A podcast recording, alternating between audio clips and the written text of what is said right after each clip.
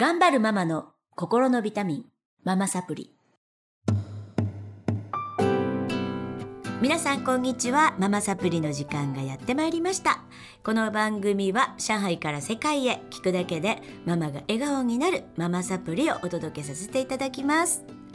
えー今日はスタジオの方にあっこちゃんにお越しいただきましていろいろ聞いていきたいと思うんですが彼女は、えー2003年ぐらいかな、に実は出会っていて長男長女が同じインターナショナルスクールね、うん。だったんですよね、えー北京のねその名も忘れないビーンズトークという。本当に懐かしい。あ家から5分ぐらいのね。うん、あのなんちゃってなんちゃってインターナショナルだったんですがまあでも黒人とかねオーストラリアの先生、ん。グラディスっていうね先生であのいろんな人種の子がいて、まあアジア人が多かったんですが、まあ英語で授業をする。だけどゆるい。そうですね。うん、日本語でちょっとこう劇してくれたりとかゆるい感じの、まあ、中国にありがちなうん。インターナショナルスクールに2人ね長男長女入れましたそこで出会ったお仲間なんですよね。それが巡り巡って、まあ、私もあこちゃんもいろいろありましてまた上海で一緒に生活できるということになって非常に喜んでおります。よろしくお願いします。はいよろしくお願いします。はい、えっ、とすごいこう今、まあ、聞いてらっしゃる中人の中には日本の方もたくさんいらっしゃるんですが駐在員の奥さんもたくさんいてねまああっこちゃんの今までのちょっとこう奇跡といいますかどこに行ってどこに行ってみたいなのをちょっとお話しいただけたらと思います。はい、じゃあどっから話せばいいのかな？ビーンズトークからビーンストーク以降ぐらい？ビーンズトークの前もどこかいたの、ビーンストークの前は、ビーンストークは北京だったでしょ？うん、その前はね、河北省にいへえ知らなかったた。そう。すごいとこいたんだね。そうそう。そこで長女は、まあそこで生まれたわけではないけれど。へえ。うんで3ヶ月ぐらいでそこに連れてきて私がそこで仕事をしていたのでそうそれへえ。でだから2歳ぐらいまではもうそこで子育てをしていたのでどちらかというと日本人というよりは中国人。として育ってきたんだけ河ど北省って日本人いますか？その時はね近くに5人まあだから同じ会社の人がいたぐらい？5人ぐらいかな。五人。うんへえ、す、素晴らしいね。変わった人だと思ってたけど。そう,、うん、そうそうそうねででもやっぱりいろいろ子育てするには、うん。今から思えばまあた楽しい楽しかった何でもそうだけど何でも楽しむからね、あこちゃんはね。あれだったけど、うん。まあ、お湯がちゃんとね24時間出ないとかあーまあ楽しめちゃうようになっちゃった？そうあの日本に帰るためにおむつとミルクを持って帰ってくるとかねでも北京の時も持って帰ってきてたね、まだね。うんだったけどまあのんびりと牧歌的に牧歌的に。たかなっていううん感じか。な、牧歌的な子供だったね。牧歌的なそうしかしたら ちょっとモンゴルの遊牧民みたいな子供だよね。原風景は、うんまあ、もしかしたらあそこで河北省培われたのかもしれないな。はい。そして2003 3年にやっぱ幼稚園がその周りに入れても安心な幼稚園がなかったので、はい そうやっぱ北京の方がちょっと楽しいんじゃないかなと思ってでそれで北京のビーストに入れたところ入れたところお会いしましたというね。あれビーズトークにはずっと通ってらっしゃったんですかあね。のキリンキリンというか SARS が流行ったでしょ？ああれで私はその時に第二子を妊娠していたので私もですよ。そうだよね一緒じゃん。でも会社の方からちょっと家族はもう退避してくれっていう、はい勧告があって、はい。それで帰ったんだけどそれまで2年ぐらい行ったかな、ほう。行っねビーストうんうんうんうんうん。うん。私は1年ぐらいでうん。日本の幼稚園に移しましたけどね。泣いてもう嫌だ嫌だって。うん。で日本の幼稚園見学行ったらもう危機として帰ってきて「日本語が通じる!」っつって帰ってきたからかわいそうになっちゃってあのじゃあ日本の幼稚園にってなったんだけどねそっからちょっとお会いしてないのかもしれないそうか。もしれないですね、うんうんうんそううちの子はだからビーストークに、まあ、ずっと通わせる予定だったのがそういうこうアクシデントがあって、はい、あの日本に帰ることになったので、まあ、2年ぐらい行ったんだけど行ってる間はそもそも河北省で中国人のように育っていたので中国語は問題なく話せて、まあ、むしろ日本語がちょっとっていう状態だったので、まあ、幼稚園でも中国系のお友達と仲良くしたり、まあ、あと子供だからまあ言葉を超越した何かたくましいよね。なんか覚えてるのは一番初めに全然泣かずに通ってたんだけど1ヶ月ぐらいしてから登校拒否にならなかった。すごい覚えてるそれ喜んで言ってたんだけど、うん。1ヶ月ぐらい経ってから、うん。うん、何か自分の置かれた状況に気づいたのかな、ううん。んどのぐらい来てなかったです？1ヶ月ぐらい来なかった？いやでも無理やり連れて行ってたかな。うん。無理やり。そしたらいつしか治った。そう。でやっぱりあの、ねやっぱ心配でしょ、うんあじゃあうん夏休みが終わったりとかしたうん。長期の休みの後にまた学校が始まるとちょっと行けなかったり。うんはあったけどまあ心配だから先生とかにも相談するとまあ子供たちそういうこと多いからうん。でもグラディねグラディ。グラディ。トラブル報告書みたいなのが来るのね いつもね。そうそう。そうそう。であとはその他の先生たちもお母さんが帰った後はとても楽しそうにしてるよっていうのを聞くと、うん。うん。まあそんなもんなんだなって、そうだね。うん、第一子だったからねちょっと心配でしたけど、うん。うちの子もね真っ黒血系の顔の子に突き飛ばされたとか 真っ黒血系のいたよねジャコモとかさ。懐かしいね。なんか二人いたよね真っ黒血系のお顔の子が、どうしてあの子たちは真っ黒血系のお顔塗ってるの？っていつも言ってて、塗ってないんだよっていくら説明しても。どうしてペインティングしてるの？っていつも言ってた、うん。素朴な疑問だよね。ねね、あの子のうちの二人二人なんか兄弟だったよね。う、ん。うちの一人にいつもうちは目つけられて ブランコから突き落とされたりすごかったの。トラブルレポートのもう連続でアクシデントレポートだったかな、うんうんうん。そうでもずっとグラディスの後ろに隠れてたからね、うんちょっとかわいそうなことしたな。と思うんですけど。まあね。うん。だからあの時代のちょっと北京のことをお話しするとね、まあ河北省も牧歌的で大変だったと思いますが、あの当時の北京も、うんまあやたらものがなくてあのあれだよね。面白かったよあね。の幼稚園の周りにあのロバロバのロバいたよね二馬二馬車を引いて物を売りしてたよね。来てたうんでなんか川沿いの家が一日でなくなるとかねあったね。一日でさすごい住んでたのになくなっちゃう。住んでたのに。あっという間に街 そんな時代ビルが建っちゃったりねもうあの時はオリンピックは決まってたのかしら。決まってた、だからやっぱりものすごい勢いで、ものすごい勢いで芝生をねあのペインティングしてみたりそう。ねあとはものすごい勢いでそういう川沿いの面白川が至る所でうん。一日にしてなくなって。なくなってビルになって。で YD 連っていうねあの北京じゃない地域の人たちからの人たちがいっぱい掘ったて小屋みたいな建てて暮らしててでもそこもすぐなくなっちゃそう。うあの人たちはどこ行っちゃったんだろうなっていうね。一夜にして本当1週間ぐらいでビルが建つみたいな時代でしたよね。あっちゃこっちゃでもうもんもんと煙上げてうん。建築してて。だからお魚とかもねなんか、うん、水槽で泳いでるのをバンって閉めて買ったり、えージャーマンブッチャーっていうのしかなかったり、肉はね常温で並んでたり、あと市場にみんなでねあの買い物行ってたよね。ススーパーマーケットもあったかな。スーパーマーケットはね後半でできたかな、うんうんうんイトーヨーカドーができて。ね。ね。でもこう懐かしい。なんてうのかな日本みたいにもうすべてがこうパッキングされてて最終レジで買うみたいな、うん。そういうシステムではなかったね、うんそう面白かったよね。ね。でねさっきお話に出たんですけど SARS、あそうさあ、うん、えー豚インフルエンザとかも流行ったしまあでも一番やっぱ SARS が大きかったかな。うん。鳥インフルエンザかな。鳥インフルエンザも流行ったしあ豚はね中国まで来なかったんだ。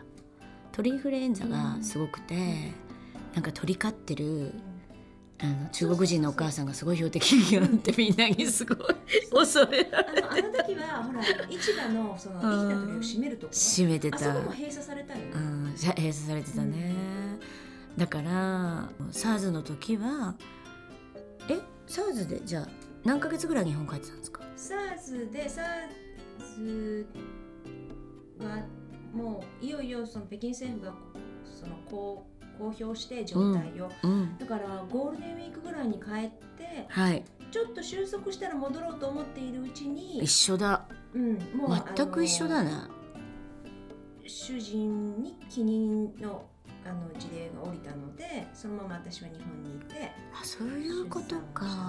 ね。あ日本で出産したんですね、私は3月の春休みに帰っていたらば、SARS が出だしてで結局そのまま幼稚園に入れてもらい5ヶ月いました。あ日本にね、うん。うんで帰りたい帰りたいっていつも泣いてて、でみんなから信じられないなんで北京に帰りたいんだろうっていう目で見られてうんでも分かる。帰りたい気持ちはよくでもあの時幼稚園に入るのが本当に大変だったの。うん。中国から来た人だっっていうのであそうそうそう映るうちも言われた。うん。て言われてて、まあねあの時代本当になんか大昔のことのお話みたいなんですけど、でみんな近づかなかったの確かに。でもまあ新しいからかななんて私は思ってたんだけど後で先生に聞くと全員から反対があって入れるなと。うん、で SARS っていうのは映るものじゃありませんよって園長先生がすごい話をしてくださって入学になったと聞いてるんですけどね。まあだからその時当時の園長先生は本当にいい人で大感謝ですよね。その後も、えー北京は不自由でしょうからって言って絵本とか送ってきてくださったり。してました。ううん。んねえあの当時ね。でも懐かしいね。懐かしいね。いろいろいろいろあったな。とそう。私はそのまま SARS が収束して北京に帰って産みましたけどね。うん。あそうだは大反対されながら。でも日本の方が子育て大変なんだもうんん。絶対に。でお母さんうちの母にももう限界が来てたし5ヶ月いたことでカエル取りに付き合わされたりでもうくたくたになってたわけですよおばあちゃんね。うん。も早く帰ってくれっていう感じだったの。でこれ産んだらちょっとお母さん死んじゃうかもしれないなって 思って帰りましたね。そうだったんですね。うん。楽でした。ねそう。でもやっぱりこうまあなんだかんだ言ってもちょっともうこちらが長いとホーム的な感覚ができているのでうんちょっと帰ってくると。日本はその時などのぐらいいらっしゃったんですか？日本はでも結局だからすごい帰るつもりだったのが主人が近任になって、はい。で、えーっと長男を出産してうーんと長男がね1歳半ぐらいまでいたんじゃないかな山奥だよね。そうだよ その時も山奥だったんだけどどんなお仕事なんですかって多分みんな思ってると思う。その時も山奥だったんだけどねえ日本の山奥ね。日本の山奥にいて楽でしたか？うーんそこもまたまたこうのどかで、はいあの自然がいっぱいではい。それはそれで良かったんですけどまあやっぱりそのすでに出来上がっているコミュニティに全然異分子が入るああなるほど。ので例えば、まあ、北京の例えば日本人コミュニティとかは出入りが激しいので、はい。みんなそのねもう入ってくる人出ていく人っていうことに対してすごい慣れてるんだけど、えーっとそうではなかったので、うんちょっとそこがそのもうすでにそこにいる人にとっては当然のことなんだけど私にとっては初めてのことだったり、うんシステムがわからなかったりするのを、うん聞いたりとかあとはやっぱりみんなその地域の人が多いから、まあ、近くに親戚がいたりとうか。んそれ大きいよね。そうそうそう。いう人に比べて私は単身単身というか家族だけで行ってるから、うん。ちょっと子供を預けたいとか、はい。そういうことができないできないね。お友達ができるまでは、まあ、そういう時はちょっとちょっとしんどいかな、まあ、やっぱり北京が恋しいなとは思いましたね。うん。私もそのねなんでその急いで北京帰ったかって言ったら結局ですねやっぱり日本ってお母さんが一人で育てるものっていうのがやっぱりどことなくあって、で手を抜いてるお母さんが良くなくて、そう。なんか一生懸命やってるね手作りのおやつ、うんうんえー夕食もちゃんと作ってます、うん。もう一生懸命お母さんやってますっていうお母さんがなんか英雄みたいな、なんかあるじゃないですか、とってもね。でそこがやっぱり北京に帰ると社会が育ててくれる。うん。社会が子供たちのことをバオバオとかうんバオベ、うんうん。宝宝って書くんですけど、なんか本当にそれが違う。なっていうのは、まあ今も上海住んでますけど感じるところかな。あともう一つ私が思ってるのが日本は迷惑をかけちゃいけない文化だけど、こちらは迷惑かけてなんぼでしょ？っていう文化な気がするの。うん。だから愛とかお手伝いさんとかね、うん何頼んでも、ん。ハウだハウだ。ね。でもうほんと下の門番の人とかに頼んでも、うん。オッケーオッケうんーでとっても頼みやすい。うん。特に子供ちっちゃい子供がいると私これができないからって言ったらやってくれる、うん。例えば今日も市場で私買い物したんですけど家まで運んでくよってうんあのなんていうのかな。普通なのね彼らにしてみたら、うんうんでも日本だったらお金が発生しますよとかいうレベルのことうんですよね。まああとはあのできないことをやるよとは言わないからね、言わない。うん。だから言ってくれやるよって言ってくれてるってことはできるいやこうやるそのででき出来高？そのできた結果はまあ別の置いといて。問題としてやるよっていうのはやってくれる意思があるだからいいんだっていうそうだからこちらも気を使わないかな、うんやれないことはやれないっていうしやれることはやれるっていうし、それは気楽かも。まあだから確かに私も河北省にいた時に長女を育ってる時にどうしても仕事残業しなきゃいけないっていう時にはお隣の仲良しのおばちゃんにうちの子を預けるそうそうとちょっとごめんなさい2時間だけ見といてって言うんってたのが、うん。こう帰ってくるともうご飯も食べさせてくれてお風呂も入れてあとは寝るだけにしておいてとか、かそういうまあ昔日本もそうだったのかもしれないなんか昔の日本っぽい。うん。でよくねみんなお友達も愛さんの家の何ラオジャって言ってうん。うん実家の方にね春休み連れて帰ったんだとかうんうんうん愛がねうん。とかよくそういう話を耳にしてて日本っぽいよね。昔の本当に昭和の頃の良き時代。だから私はなんかそういうふうに子育てこれからの時代は変わっていかないと本当どんどんお母さんがしんどいなーってまあ、中国のいいとこも悪いとこもあるし日本のいいとこも悪いとこもあるんですけどすごくこう両国に住んでそう思います。うんそうですね。ね、日本のお母さんはねちょっと追い詰められてる感があるよね。うん。私も日本にいた時はやっぱりそうだった。何でもやらなきゃいけない。頑張らなきゃいけない。頑張らなきゃいけないのと、うん。あとなんかこう子供をねちょっとこう食事とかに連れて行ってああそうだもね騒い騒がせられないでしょ？そう、でも子供って騒ぐもんだから、うん、でもそしたらずっとお家にっていうとやっぱり母親も発散は必要なので、うん。だから中国はねうんそういう意味ではでっかい声でねどこでも叩いたのかって思うけどね。本当にあの子たちは。で食事もなんだろうな大声でみんなで食べるっていうのが消化にいいってされる文化だから、土俵が全然違いますよね、うんそうね。それがダメだっていう日本と大声で喋らなきゃ消化が悪いだろうっていう文化とまあ、あとそもそも中国語自体が声がでかいでかい。だからもう中国のレストランなんて本当に元気な時しか行けないよね。あのこんな声で喋ってたら何にも聞こえないからもうすぐ怒鳴り合って喋って美味しいっていうね、うんうんいや本当。大きい声出すのっていうのはすごくストレスの発散になるでしょ？なる。そう。で喋って食べるっていうのも理にかなってるな、うん。だから彼らは元気ですよね。そうですね。で一人で食べないよね、うん。夜も本当にみんなで食べてるしうちの間ってそうなんだけど子供さんいないんだけどね。今あの実家の方に行って。だけど全然全然寂しくない。うん。いつもみんなで食べてるもんうん。っていう感じですもんね。っていうようなことをね私たちはその文化の中で、そうです。うん、育ててまいりましてもう二十歳になりまして、はいたまたま一緒の大学でございます。そうびっくりこいったね。昨日も息子から電話がかかってきて言ってたんですけど知らないって言ってました。それは知らんわなっていう忘れたってね。うんっていうようなことでもうね話は尽きないんですが、えーまだまだあこちゃんの話はまあ二十歳になるまでまあほんの女装に過ぎませんでした。で来週からまた引き続きどんなね海外生活でどういう子育てをしてこられたのかっていうのを聞いていきたいと思いますのでどうぞお楽しみになさってください。それでは今週はこの辺でお別れしたいと思います。はいさようならさよ。なら